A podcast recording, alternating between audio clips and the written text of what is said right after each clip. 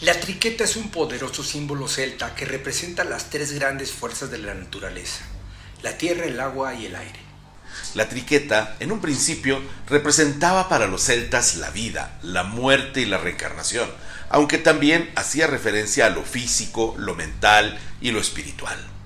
Los sabios druidas la utilizaban para sanar, para bendecir y para propiciar fertilidad tanto a hombres como a mujeres. Por ello es que se la considera como un símbolo muy especial para propiciar la maternidad.